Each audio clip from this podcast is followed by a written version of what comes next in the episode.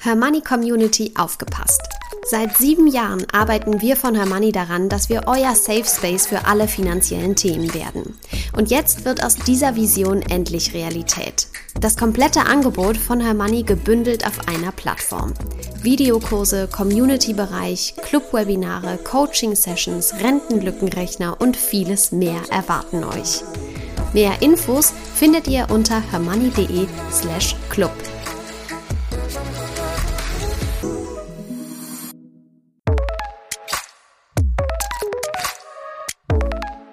Das Hörmoney einmal eins. Finanzen einfach erklärt mit Simin und Saskia.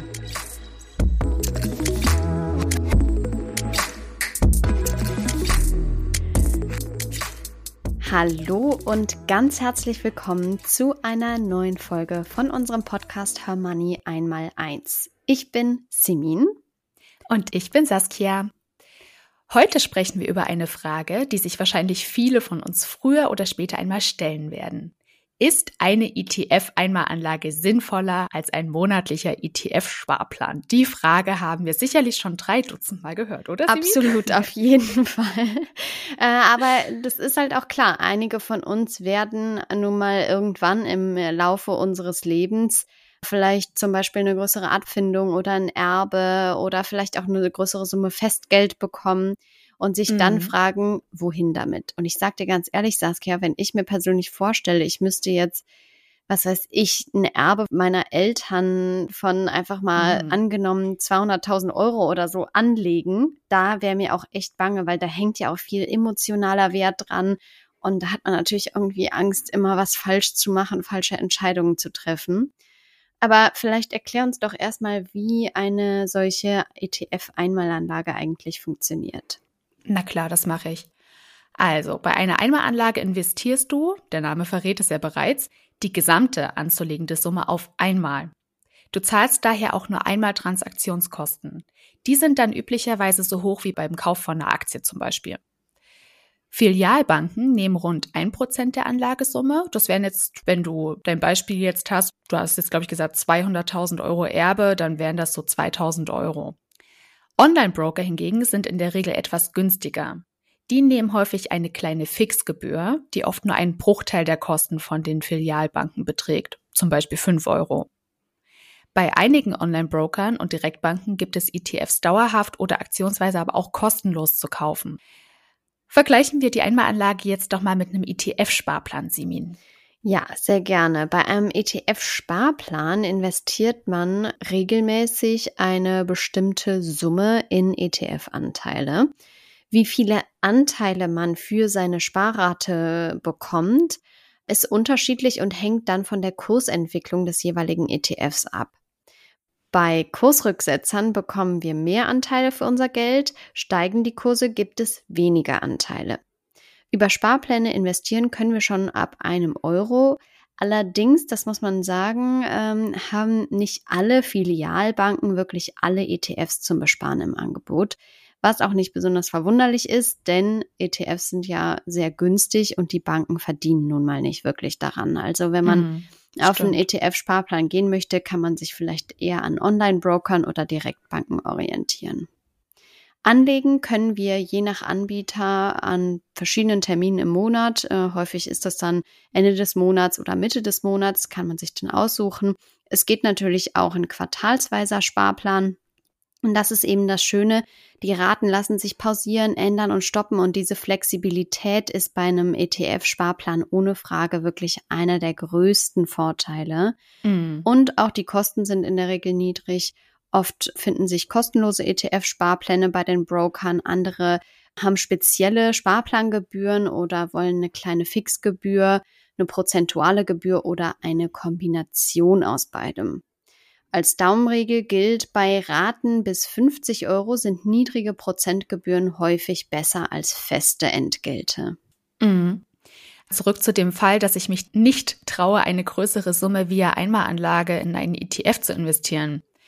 In solchen Fällen kann es deinen Geist beruhigen, den größeren Geldbetrag in kleine Portionen aufzuteilen und scheibchenweise per Sparplan zu investieren.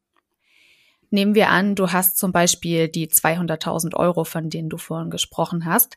dann könntest du die halt aufteilen und scheibchenweise, sagen wir mal über 100 Monate, wenn du denn willst, da 2000 Euro reingeben.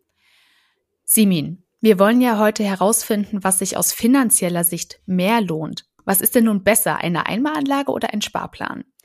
Ja, wer sein Geld mindestens zehn Jahre nicht braucht, kann es natürlich auf einen Schlag investieren. Viele warten dann auf den richtigen Zeitpunkt, um viel Geld auf einmal zu investieren, aber wir wissen ja, das lohnt sich nicht wirklich, denn äh, hm. den perfekten Einstiegszeitpunkt, den finden wir in der Regel nicht, beziehungsweise erst im Nachhinein, wenn man nicht zufällig eine Kristallkugel zu Hause hat. Und das ist eben der Punkt, an dem ein solcher ETF-Sparplan ins Spiel kommt. Der ermöglicht es uns, regelmäßig einen festen Betrag in ETFs zu investieren, unabhängig von den aktuellen Marktbedingungen. Hm. Das ist wirklich so ein wichtiger Vorteil, Simin. So ein Sparplan, muss man sagen, schafft ja auch Disziplin, weil du investierst regelmäßig, was dir wiederum dabei hilft, langfristig ein Vermögen aufzubauen, ohne dich von den kurzfristigen Marktschwankungen aus der Ruhe bringen zu lassen. Beruhigend ist in meinen Augen auch das Hintergrundwissen, dass es am Aktienmarkt auf lange Sicht gesehen stets nach oben ging. Die Rendite lag im Schnitt bei sieben Prozent pro Jahr. Außerdem gab es mehr Phasen mit steigenden als mit fallenden Kursen. Daher ist es sinnvoll, möglichst früh möglichst viel Geld in den Markt zu geben, um von diesem langfristigen Aufwärtstrend zu profitieren.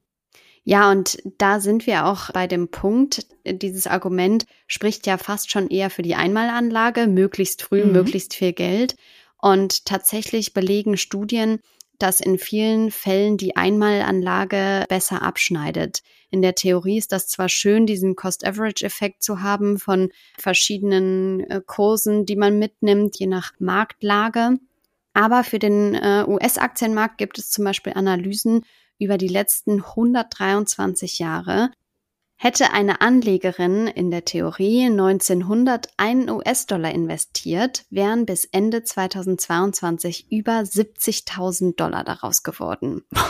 Das ist natürlich wow, echt das ist irre, natürlich ne? also ja also wirklich mal ein US-Dollar reingegeben in die Börse dann gut 123 Jahre können die wenigsten von uns warten aber du, du willst doch glaube ich so alt werden oder Saskia ja also ob ich die 123 schaffe weiß ich nicht aber pff, ja ich sollte das auf jeden Fall mal probieren ich werde dann berichten ob das geklappt hat das klingt in meinen Augen auch so ein bisschen zu gut um wahr zu sein wo ja. ist der Haken interessant ist wenn man das dann um die Inflation wiederum bereinigt, bleiben leider, leider nur noch 2024 Dollar übrig. Also oh.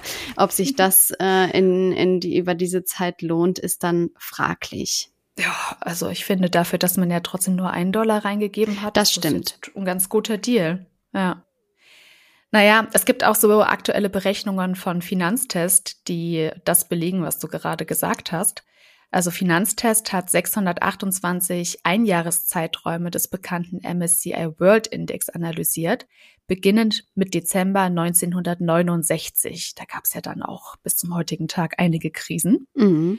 Dabei hat Finanztest untersucht, ob es besser gewesen wäre, eine bestimmte Summe auf einmal anzulegen, so wie du das jetzt in deinem Beispiel gesagt hast, oder auf zwölf Monatsraten verteilt zu investieren, wie ich es vorhin auch mal als kleinen Tipp am Rande mitgegeben habe.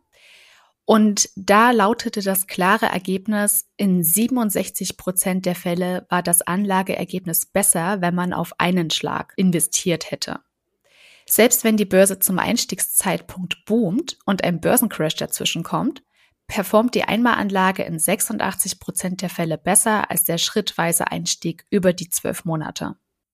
Das ist echt interessant, ne? Und das sollte alle mhm. Frauen da draußen nochmal zu ermutigen, sich das auch einfach mal zu trauen bei, bei einem ja, höheren Betrag, den es zu investieren gilt.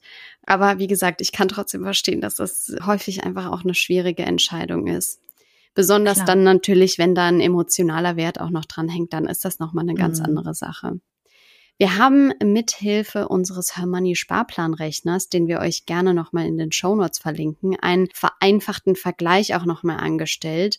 Eigentlich ist es relativ intuitiv, weil du hast es ja auch vorhin schon gesagt, je mehr Kapital am Anfang im Markt ist, desto besser können wir natürlich auch vom Zinseszins profitieren. Wenn mhm. wir also überlegen und wir investieren 100 Euro über 30 Jahre bei einer siebenprozentigen jährlichen Rendite, haben wir am Ende 36.000 Euro eingezahlt und erhalten äh, am Ende dieses Zeitraums 117.606 Euro an Kapital. Wenn mhm. wir diese 36.000 dagegen auf einmal eingezahlt hätten, auch bei 7% jährlicher Rendite, dann wären wir bei 274.041 Euro nach 30 Jahren. Mm, ist schon ein großer Unterschied, ja. ja. Also das sind natürlich beides schöne Zahlen, die man jetzt mit anderen Anlageprodukten nur schwer erreicht. Aber wenn ich jetzt die Wahl hätte, würde ich persönlich mich dann doch für die Einmalanlage entscheiden. Ja, wie gesagt, zumindest aus der Sicht dieser vorhin erwähnten Studien würdest du damit bestimmt ganz gut fahren. Saskia, hast du denn noch einen abschließenden Tipp für unsere Hörerinnen? Ja, das wäre eigentlich ein recht ähnlicher Tipp, wie du ihn gerade auch schon mal genannt hast. Also seid einfach mutig. Das Investieren ist ja wirklich ein Schlüssel zur finanziellen Unabhängigkeit. Traut euch also an die Börse. Ob nur mit Hilfe einer Einmalanlage oder eines Sparplans. Die Wahl hängt letzten Endes von eurer persönlichen finanziellen Situation und euren Zielen ab. Wer jetzt aber trotzdem noch unentschlossen ist, sollte sich eher für die Einmalanlage entscheiden. Da schließe ich mich gerne an. Es gibt sicher nicht die eine richtige Antwort für alle. Gut finde ich aber zum Beispiel auch die Idee, einen größeren Betrag über drei, sechs oder zwölf Monate auf einen Sparplan aufzuteilen und so Schritt für Schritt zu investieren. Ich glaube, damit nimmt man sich noch mal ein bisschen die Hürde, so einen riesigen Betrag zu investieren. Ja, auf jeden Fall. Die Variante mag ich auch total gerne. Oder aber du investierst einen Teil von dem größeren Betrag sofort und den Rest dann peu à peu via Sparplan. Auch eine gute Idee. Wenn ihr euch noch nicht für einen ETF entscheiden konntet, dann schaut doch gerne mal in unseren ETF-Einsteigerinnen-Guide von Hermanni rein. Den verlinken wir euch nochmal in den Show Notes. Genau. Solche Guides stellen wir euch übrigens auch regelmäßig in unserem Hermanni Newsletter vor. Also unbedingt abonnieren, falls ihr es nicht sowieso schon getan habt. Darin informieren wir euch auch immer über die neuesten Podcast-Folgen. Wir hören uns in 14 Tagen wieder. Bis dahin, alles Liebe. Tschüss.